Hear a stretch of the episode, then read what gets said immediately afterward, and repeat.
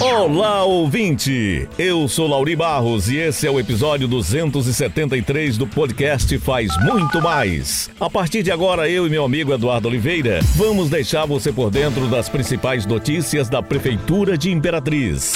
Hoje é terça-feira, 31 de maio de 2022 notícia, informação.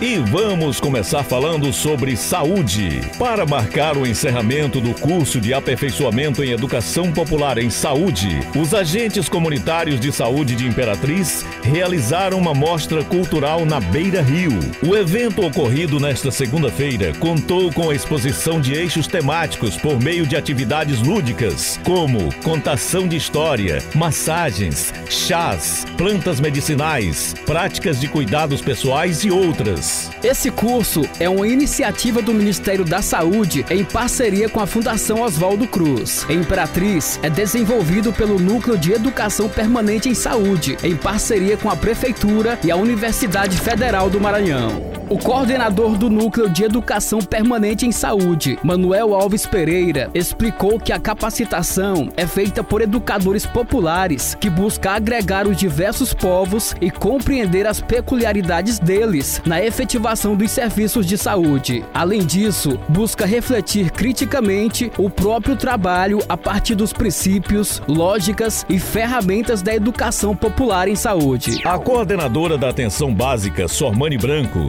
destacou que nesta etapa 200 agentes concluíram a capacitação, mas no total em Imperatriz já são 500 profissionais da saúde com a formação.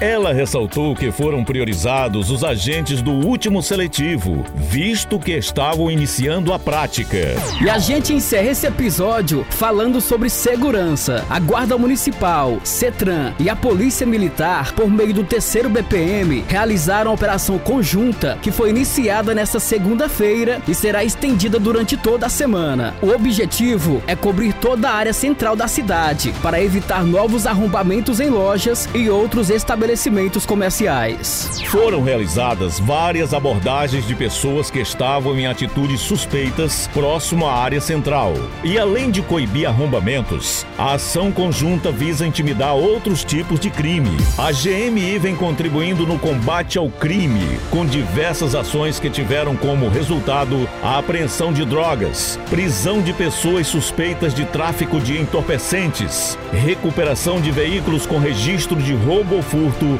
e prisões de suspeitos de assaltos. E aqui encerramos o podcast Faz Muito Mais da Prefeitura de Imperatriz. Agradecemos a sua atenção. Lembrando que esse e outros podcasts você pode acessar no portal imperatriz.ma.gov.br podcast, redes sociais e principais plataformas de streaming.